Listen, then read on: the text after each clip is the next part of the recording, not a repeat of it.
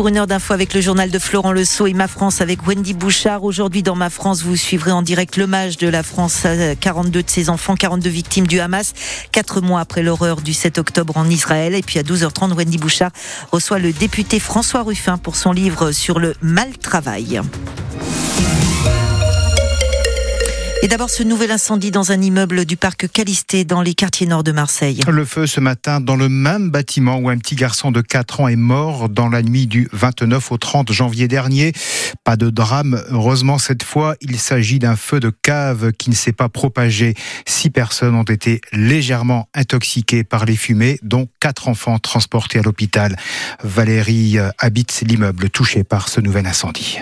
On a tout revécu, euh, ce qu'on avait vécu la semaine dernière. Très perturbé. Déjà, on était traumatisés euh, parce que ma mère, je l'ai eu au téléphone quand il y a eu le feu à 3h40. Et ensuite, j'arrivais plus à la joindre. Alors, je me suis imaginé que ma mère était morte. Juste les pompiers ont téléphoné, ils sont venus à la maison à ce moment-là. Et je leur ai dit d'aller au troisième chez ma mère. Et en fait, elle, juste, elle m'a appelé. On vivre un cauchemar qui s'arrêtera jamais parce que je sais plus quel jour. Il y a des voitures qui ont pris feu là, sur le parking aussi. Juste là, là. Valérie, euh, qui habite euh, l'immeuble touché par deux incendies en, moins de dix jours au parc euh, Calisté dans les quartiers nord de Marseille. Témoignage France Bleu Provence recueilli par Julie Gasco. on vous le disait, quatre mois après les attaques terroristes du Hamas en Israël, la France rend hommage aux 42 victimes françaises. Hommage national présidé en ce moment par Emmanuel Macron aux Invalides à Paris. Trois autres Français sont toujours portés disparus, probablement otages du Hamas. À Marseille, le CRIF se réunit tout à l'heure à 18h30 pour un dépôt de gerbes sur le parvis de la gare Saint-Charles devant la plaque du souvenir aux victimes des attaques terroristes. Le compte à rebours du désespoir à la résidence du roi d'Espagne dans le 8e arrondissement de Marseille. Ces 51 personnes âgées devront quitter les lieux d'ici le mois de juin parce que cette résidence historique va être vendue par le groupe Entraide à s'y faire un promoteur immobilier. Alors un collectif s'est créé pour protester contre cette fermeture brutale. L'avocat de ce collectif a adressé un courrier au procureur de la République de Marseille. Maître Le Maillou raconte qu'un pensionnaire s'est donné la mort tant il était désespéré. Il faut savoir que malheureusement, euh, une personne s'est suicidée euh, à la suite de l'annonce de la nécessité de, partir dans les plus brefs délais. Il n'était pas bien et le lendemain, il s'est suicidé au sein de la, maison.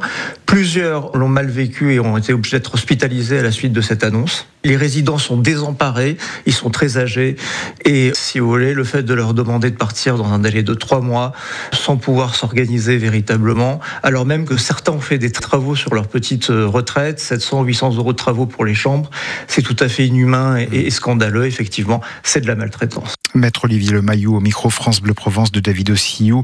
L'avocat alerte aussi le procureur sur une possible illégalité dans la gestion de cette résidence du roi d'Espagne. Donc c'était un reportage de David Ossiou. Euh, Florent, un appel à la grève aujourd'hui dans tous les ports de France, notamment celui de Marseille, fausse. Des manifestants se sont réunis devant la sous-préfecture à Istres. Ils sont 450 selon la police, mais 800 selon la CGT. Un représentant des dockers a été reçu par le sous-préfet. Les agents portuaires réclament la prise en compte de la pénibilité de leur métier pour euh, partir à la retraite dès 55 ans. Ils demandent aussi un plan pour développer les ports français. La seconde partie du gouvernement est attendue aujourd'hui, près d'un mois après la nomination des ministres. La liste des ministres délégués et secrétaires d'État devrait être dévoilée dans l'après-midi. Total Energy a dégagé en 2023 un bénéfice net de 19,8 milliards d'euros, nouveau record après son résultat historique de 2022. Bénéfice record grâce à la croissance des hydrocarbures, en particulier du GNL, gaz naturel liquéfié. France Bleu Provence, il est 12h04 et il est temps, ça y est, de vous secouer. C'est le message des supporters aux joueurs de l'OM. Pas d'éclat de voix hein, pendant la réunion organisée hier soir au centre d'entraînement face à Rongier, Harit, Gigot ou encore Balerdi. Les supporters sont restés calmes, mais avec des injonctions on ne peut plus claires. Soyez combatifs, faites honneur à la devise olympienne, droit au but. Alors les joueurs ne sont pas les seuls en cause dans les mauvais résultats de cette saison. Le gros problème, c'est certainement les chassés croisés incessants de joueurs. 38 arrivées et 42 départs ces trois dernières saisons. 5 entraîneurs en un peu plus de 4 ans.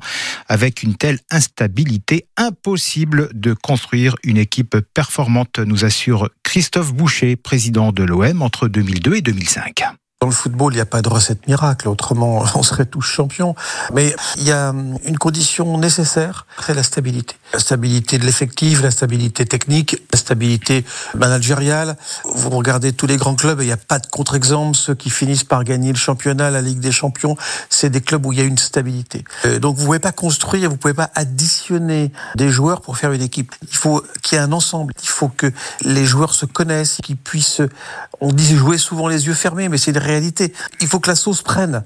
On a du mal à comprendre finalement de l'extérieur euh, si on a une stratégie, mais en tous les cas, ce jeu de mouvement perpétuel, il ne peut pas fonctionner. Et même si vous prenez les meilleurs joueurs du monde, vous n'arrivez pas néanmoins euh, à bâtir une équipe sérieuse, solide et sereine face aux adversaires.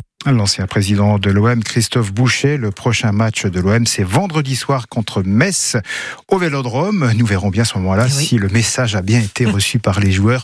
En tout cas, on demande votre avis ce soir dans 100% OM, 18h10 sur France Bleu Provence. je pense qu'il y aura du monde qui, qui va appeler, j'en suis sûr. Merci beaucoup, Florent.